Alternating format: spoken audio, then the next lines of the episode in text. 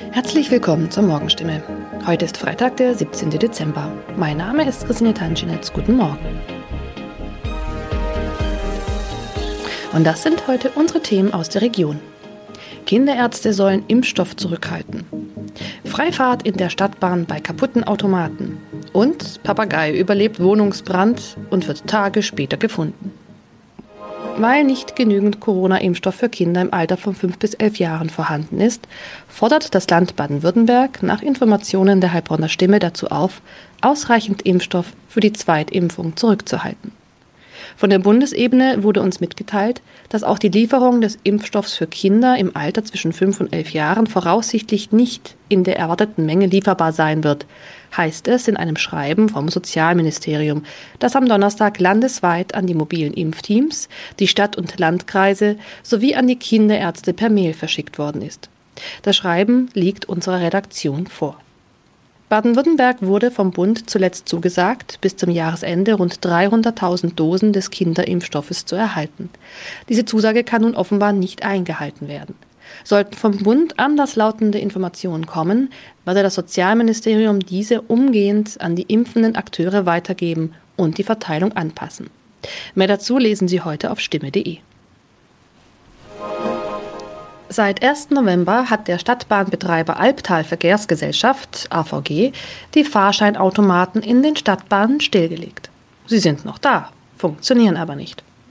Da alle Haltestellen nun mit stationären Automaten ausgestattet werden, seien die Automaten in den Zügen nicht mehr nötig, erklärt die AVG die Gründe. Die Geräte sollen nun Zug um Zug in den 229 Stadtbahnen ausgebaut werden. Nur damit fällt auch die Alternative weg, wenn ein Automat an einer Haltestelle defekt ist. Was gilt dann? Manchmal sind Haltestellen einige Kilometer entfernt. Soll ein Kunde, der vielleicht wichtige Termine hat, so einen Umweg auf sich nehmen, wenn ein Automat an einem Haltepunkt defekt ist? Oder gilt eine Kulanzregel und er darf dennoch in die Bahn einsteigen? AVG-Sprecher Michael Kraut stellt für das Gebiet des Karlsruher Verkehrsverbunds klar, Dort dürfen Fahrgäste bei einem defekten Automaten an der Haltestelle einsteigen. Sie sollten den Defekt entweder dem Stadtbahnfahrer oder gegebenenfalls dem Prüfpersonal in der Bahn melden. In dem Fall werde kein erhöhtes Beförderungsentgelt verhängt. Man könne jederzeit prüfen, ob eine Störung an einem bestimmten Automaten vorlag. Auch im Heilbronner Hohenloher Haller Verkehrsverbund gilt diese Kulanzregel. Mehr dazu lesen Sie auf stimme.de. Am vergangenen Samstag kam es in Neckargartach zu einem Wohnungsbrand, bei dem ein Mann und ein Papagei verletzt wurden. Ein zweiter Papagei blieb unverletzt. Später stellte sich heraus, dass sogar ein dritter Papagei in der Wohnung sein müsste. Wenige Tage nach einem Hausbrand in Heilbronn haben Feuerwehrleute einen überlebenden Papagei aus einer betroffenen Wohnung gerettet. Ein aus der Wohnung geretteter Papagei wurde zudem vorsorglich einer Tierklinik übergeben. Der andere Vogel blieb am Samstag unverletzt. Doch damit war das Papageienproblem noch nicht gelöst. Denn am vergangenen Dienstag habe sich der verletzte Bewohner bei der Polizei gemeldet und mitgeteilt, einer seiner insgesamt drei Papageien müsste sich eigentlich noch in der Wohnung befinden. Tatsächlich entdeckten die Einsatzkräfte nach langer Suche den Vogel. Später konnten sie das Tier wohlbehalten an den Besitzer übergeben, wie es heißt. Soweit die Nachrichten aus der Region. Übrigens, die Corona-Fallzahlen in Stadt und Landkreis Heilbronn bleiben auf hohem Niveau, sind in den letzten Tagen aber deutlich zurückgegangen. Bleibt das so, wird am Sonntag die Ausgangssperre für ungeimpfte aufgehoben. Ob das eintrifft, erfahren Sie auf jeden Fall aktuell auf stimme.de. Haben Sie Kritik, Fragen oder Anregungen zu unserem Podcast? Dann schicken Sie einfach eine E-Mail an podcast.stimme.de. Weiter geht es hier mit Nachrichten aus Deutschland und der Welt mit unseren Kollegen und Kolleginnen aus Berlin. Ich verabschiede mich für diese Woche. Wir hören uns im neuen Jahr wieder und ich wünsche Ihnen eine besinnliche Weihnachtszeit und einen guten Rutsch. Vielen Dank und einen schönen guten Morgen. Ich bin Benjamin Kloß und das sind heute unsere Themen aus Deutschland und der Welt. Übermorgen wird gewählt, deswegen gibt es heute ein kleines Wahlspezial bei uns. Wir reden über die letzte TV-Debatte, was Sie am Sonntag alles in der Wahlkabine dürfen und was nicht und eine neue Wahlmöglichkeit, die es vielleicht bald auch in Deutschland gibt, das Wählen per Internet. Der Wahlkampf befindet sich auf der Zielgeraden. Am Abend haben sich bei ARD und ZDF die Spitzenkandidaten aller im Bundestag vertretenen Parteien die letzte TV-Debatte geliefert. Es geht darum, die unentschlossenen Wähler für sich zu gewinnen. Laut einer aktuellen Umfrage haben sich mittlerweile fast 75 Prozent schon entschieden, wo sie am Sonntag bei der Bundestagswahl ihr Kreuz machen. Um die Stimmen der anderen wird noch hart gekämpft. Am Abend gab es also die Debatte in großer Runde. Überraschungen blieben dabei allerdings aus. David Riemer berichtet aus Berlin. Berlin. Kein Schlagabtausch, vielmehr ein Schlafabtausch. Die Spitzenkandidaten haben sich so gut wie keine Attacken geliefert. Inhaltlich von den Kanzlerkandidaten von Union, SPD und Grünen auch kaum etwas Neues. Das allermeiste wurde bereits in den letzten TV-Triellen runtergebetet. Ebenso was mögliche Koalitionen nach dem Wahlsonntag angeht, der schon bekannte Stand. Die Union mit Kanzlerkandidat Laschet favorisiert ein Jamaika-Bündnis heißt CDU und CSU zusammen mit FDP und Grünen. Und SPD-Kanzlerkandidat Scholz hat eine rot-grün-rote Koalition wiederholt wiederholt nicht kategorisch ausgeschlossen, also eine Zusammenarbeit der Sozialdemokraten mit Grünen und der Linkspartei. David, wie ist denn der aktuelle Stand der Parteien in der Umfrage? Gibt es da Bewegungen? Also auch bei YouGov liegt die SPD mit äh, 25 Prozent vor der Union, die auf 21 Prozent kommt. An dritter Stelle und damit relativ abgeschlagen liegen die Grünen mit 14 Prozent. Dahinter dann die AfD mit 12, FDP mit 11 und die Linke kommt auf 7 Prozent. Heißt SPD-Kanzlerkandidat Olaf Scholz liegt vor seinem Kontrahenten von der Union Armin Laschet. Mit Platz 3 muss sich Grünen-Kanzlerkandidatin Annalena Baerbock begnügen. Für viele gehört es zu einem Wahlsonntag einfach dazu, der Gang ins nächste Wahllokal. Manche zelebrieren das richtig, ziehen sich schick an und gehen danach mit der ganzen Familie sogar noch was essen. Wir wollen deshalb jetzt mal klären, was in der Wahlkabine eigentlich erlaubt ist und was nicht. Kollege Thomas Bremser über den Wahlknigge. Thomas, im Wahllokal muss ich mich erst ausweisen und bekomme dann meinen Wahlzettel und gehe in die Kabine. Auf was muss ich da achten? Was ist verboten? Ja, zum Beispiel Fotos oder Videos zu machen in der Wahlkabine. Da müssen Influencer jetzt ganz, ganz stark sein. Das Bundeswahlgesetz verbietet das, um das Wahlgeheimnis sicherzustellen und andere nicht zu beeinflussen. Welche Strafen drohen mir denn, wenn ich ein Selfie mache, zum Beispiel in der Wahlkabine? Ja, das ist die Sache. Vermutlich gar keine, wenn ich einfach nur ein Selfie mache, ohne jetzt meinen Wahlzettel mit meinen Kreuzen zu fotografieren. Selbst das kann von Gerichten als nichtig bewertet werden. Aber wenn ich erwischt werde, dann können die Helferinnen und Helfer vor Ort mir den Stimmzettel wegnehmen und ich darf meine Stimme nicht mehr abgeben. Und andersrum, was wäre erlaubt in der Wahlkabine? Grundsätzlich darf ich telefonieren, davon steht nichts in den Wahlgesetzen, aber von außen kann ja niemand erkennen, ob es jetzt nicht vielleicht ein Videotelefonat ist, darum kann der Wahlvorstand vor Ort von mir verlangen, das Gespräch zu beenden. Ein Dresscode gibt's nicht, ich kann also in Anzug wählen oder in der Jogginghose, aber wenn Parteilogos auf meiner Jacke sind, dann müssen die abgedeckt werden, sonst kann der Wahlvorstand mich rausschmeißen, denn das gilt als politische Werbung und könnte andere beeinflussen. Das gilt auch für Tattoos falls jemand überhaupt ein Parteilogo als Tattoo hat.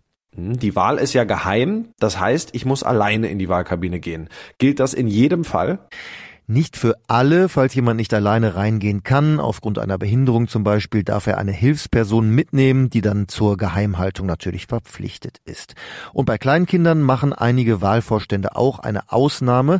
Streng genommen gilt aber, bei Kindern ab so eineinhalb Jahren besteht die Gefahr, dass sie etwas ausplaudern, darum müssen die eigentlich draußen bleiben.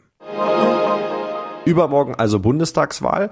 Wir kennen das Prozedere. Wer noch nicht per Briefwahl gewählt hat, macht sich eben auf den Weg in das zugeteilte Wahllokal, klappt einen langen Bogen aus und macht Kreuze mit dem Stift. Das klingt im digitalen Zeitalter nicht sonderlich zeitgemäß. In einem Staat weltweit wählen die Bürger schon seit Jahren per Mausklick. Seit 2005 dürfen die Wähler in Estland ihre Stimme online abgeben. Wie klappt das? Hanna Wagner berichtet aus Moskau. Hanna, wie läuft so eine digitale Wahl dort ab? Ja, also für dieses sogenannte E-Voting braucht man in Estland einen Computer, eine ID-Karte und ein spezielles Kartenlesegerät. Die Abstimmung selbst dauert dann eigentlich nur wenige Minuten und zwar identifiziert man sich auf der Seite der Wahlbehörde mit einem PIN-Code, dann gibt man seine Stimme ab und anschließend verifiziert man das Ganze dann nochmal mit einem zweiten PIN-Code. Anders als im Wahllokal kann man sich übrigens auch bis zum Ende nochmal umentscheiden, wenn man das möchte und gezählt wird dann die Stimme, die zuletzt abgegeben wurde. Wie viele estnische Bürger nutzen denn die digitale Variante? Ja, tatsächlich sind das mittlerweile ziemlich viele. Also bei der Parlamentswahl vor zwei Jahren zum Beispiel hat ungefähr jeder vierte Este sein Kreuzchen digital am Computer gesetzt Und diese computerlesbare ID-Karte, die man dafür benötigt, besitzen mittlerweile so gut wie alle Menschen im Land. Ja, und überhaupt kann man sagen, dass Bedenken und Zweifel an diesem Online-Verfahren, wenn überhaupt, meist eher aus dem Ausland kommen. Und die Esten selbst haben eigentlich doch ein, ja, recht stabiles Grundvertrauen in ihre Technik. In einer Welt, in der so große Firmen oder auch E-Autos gehackt werden können, wie sicher ist da eigentlich E-Voting? Gab es in Estland da schon mal Pannen? Nein, also richtige Pannen gab es bislang tatsächlich keine. Also es gab vor einigen Jahren mal eine kleinere Aufregung um fehlerhafte ID-Karten. Da gab es dann aber später eine Art Update und die betroffenen Karten sind ausgetauscht worden. Das Problem und auch seine Lösung wurden damals übrigens ziemlich transparent kommuniziert und auch das ist vermutlich ein Grund dafür, warum die Esten so ein tiefes Vertrauen in ihre Technik haben. Umfragen haben jedenfalls später gezeigt, dass dieses Vertrauen durch den Vorfall überhaupt nicht erschüttert wurde. Aus welchen Gründen ist eine Wahl per Mausklick in Deutschland bisher noch nicht denkbar? Naja, in Deutschland ist ja zum Beispiel die ganze digitale Infrastruktur in diesem Bereich bislang noch viel weniger ausgebaut. Also zum Beispiel die elektronische Funktion des Personalausweises nutzen bislang ja noch recht wenige Menschen. Das ist natürlich eine ganz andere Situation als jetzt eben in Estland, wo die Behörden in verschiedenen Bereichen massiv auf Digitalisierung setzen und wo es eben heute so ist, dass es eigentlich nur noch drei Dinge gibt, die man noch nicht online erledigen kann. Und zwar sind das Häuser kaufen, heiraten und sich scheiden lassen. In unserem Tipp des Tages geht es heute um den Führerschein. Den Lappen gibt's nämlich jetzt auch digital. Er kann über eine App online erstellt werden. Das teilt das Verkehrsministerium in Berlin mit. Demnach handelt es sich um eine erste Stufe. Weitere Optionen und Anwendungen sollen künftig integriert werden. Kann ich den Führerschein jetzt quasi aus dem Portemonnaie verbannen? Michelle Cradell hat die Details. Michelle, welchen Vorteil soll der digitale Führerschein denn haben? Also in Zukunft soll es damit leichter werden, Fahrzeuge zu mieten oder Carsharing-Angebote zu nutzen. Allerdings gibt es die entsprechenden Angebote dazu noch nicht. Die Technik steht, jetzt werden die Anwendungen dazu entwickelt, so Verkehrsminister Scheuer. Interessant ist aber, dass die App EU-weit gilt und da sogar daran gearbeitet wird, dass der digitale Führerschein als offizielles Ausweisdokument genutzt werden kann.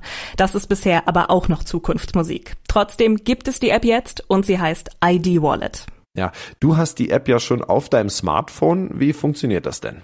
Die App kann für Apple und Android ganz einfach heruntergeladen werden. Bevor irgendetwas dann funktioniert, muss erstmal ein Passwort festgelegt werden und danach gibt es verschiedene Möglichkeiten.